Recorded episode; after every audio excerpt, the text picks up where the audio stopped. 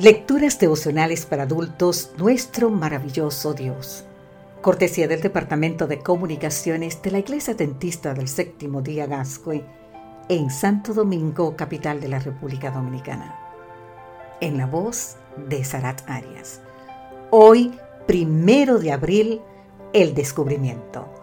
Eclesiastés capítulo 11, versículo 1 nos dice, Echa tu pan sobre las aguas Después de muchos días los hallarás. Echar nuestro pan sobre las aguas, ¿qué significa? En la práctica esto equivale, por ejemplo, a sembrar semillas de bondad, de servicio al prójimo, de amor. Aunque por un tiempo no veamos los resultados inmediatos de nuestras acciones, hemos de confiar que algún día darán preciosos frutos. Así lo ilustra muy bien un antiguo relato que cuenta Harold N. Williams. El descubrimiento, así se llama.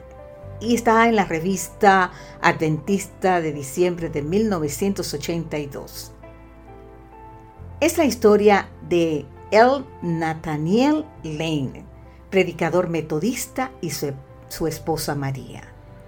Cuenta Williams que durante la década de 1860, Nathaniel y María continuamente recibían ejemplares de la revista Review and Journal pero María las usaba para encender el horno de la cocina. Sin embargo, un día a María se le ocurrió leer una de las páginas.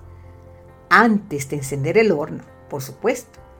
La página hablaba de la observancia del sábado.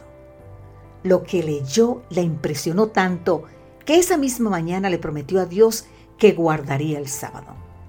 Así lo hizo secretamente durante tres semanas. Pasaron los días hasta que una mañana Nathaniel encontró en la calle un pedazo de papel. Era parte de un artículo de la Review and Journal, en el que había textos bíblicos alusivos al día de reposo. Al llegar a su casa, Nathaniel buscó en su Biblia esas referencias y después de mucho estudio también decidió guardar el sábado.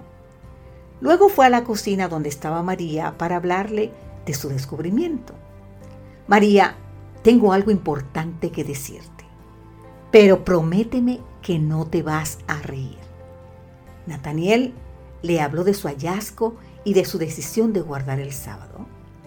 Entonces María comenzó a reírse a carcajadas. Entonces Nathaniel le preguntó a María por qué se reía. Y ella le dijo, mi querido Nat, ¿No te has dado cuenta de lo que ha ocurrido aquí las últimas tres semanas?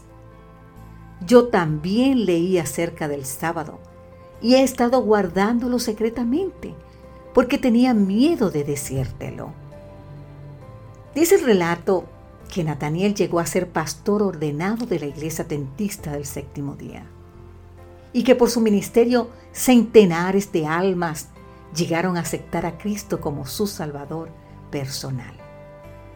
Nunca imaginó quien les envió la revista misionera que la semilla sembrada durante años produciría tan abundante cosecha. Las cosas que hace Dios, querido amigo, querida amiga. Entonces por eso debemos decir, Señor, hoy me propongo echar mi pan sobre las aguas. Oro para que con tu bendición el resultado sea una abundante cosecha. Amén.